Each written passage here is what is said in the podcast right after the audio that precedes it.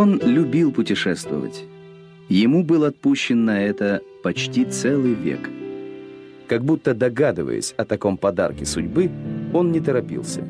Путешествовал неспешно, скрупулезно собирая информацию обо всех известных в то время странах и народах. Фактически он превращал мифы и легенды в историю и географию. Однако сам говорил, что он философ, человек, который посвятил себя изучению искусства жить. Таким самоопределением греческий ученый Страбон открыл свое главное произведение – книгу «География».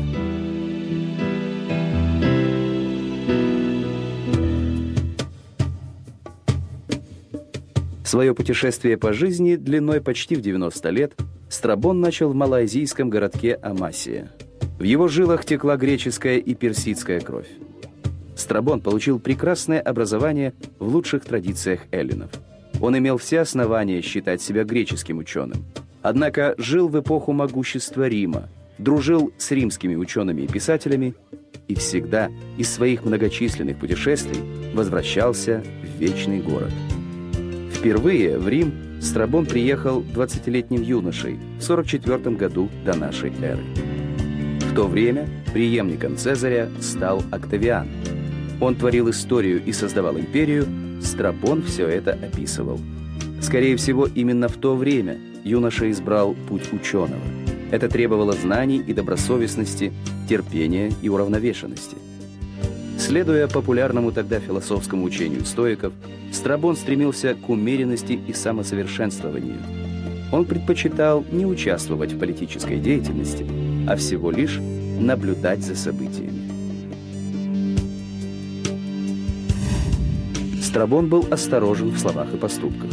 Описывая свои путешествия, он никогда не приукрашивал увиденное и презирал людей, которые жертвовали истиной ради славы. Тот, кто наговорил столько лжи об известных странах, едва ли в состоянии сообщить правду о местностях никому не знакомых. Свой первый труд «Исторические записки» Страбон завершил, когда ему было 32 года. В записках излагалась римская история, начиная с разрушения Карфагена за 146 лет до Рождества Христова и кончая битвой при Акциуме в 31 году до нашей эры. Это сочинение до нас не дошло, но о нем Страбон часто упоминает в следующей своей работе «Географии». География дает представление о мире, каким он виделся в начале нашей эры. Она состоит из 17 книг. Первые две – авторские размышления о географии и географах. Следующие восемь книг посвящены Европе, еще шесть – Азии и последняя – Африке. Ученые утверждают, что со времен Геродота не осталось другой такой красочной книги.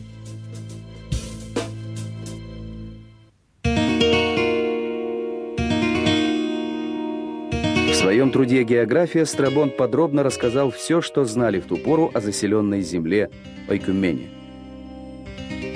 Он критически переработал труды своих предшественников и привел споры о местонахождении того или иного географического пункта то время в Римской империи вошел в моду туризм. Античные туристы, как и наши современники, пользовались путеводителями. Это мог быть, например, серебряный сосуд, украшенный изображением маршрута от любого места империи до Рима. Указывались также все промежуточные станции и расстояния между ними. Кто знает, может автором такого путеводителя был географ Страбон. Я сообщаю то, что считаю правильным, в тех случаях, где имею свое суждение.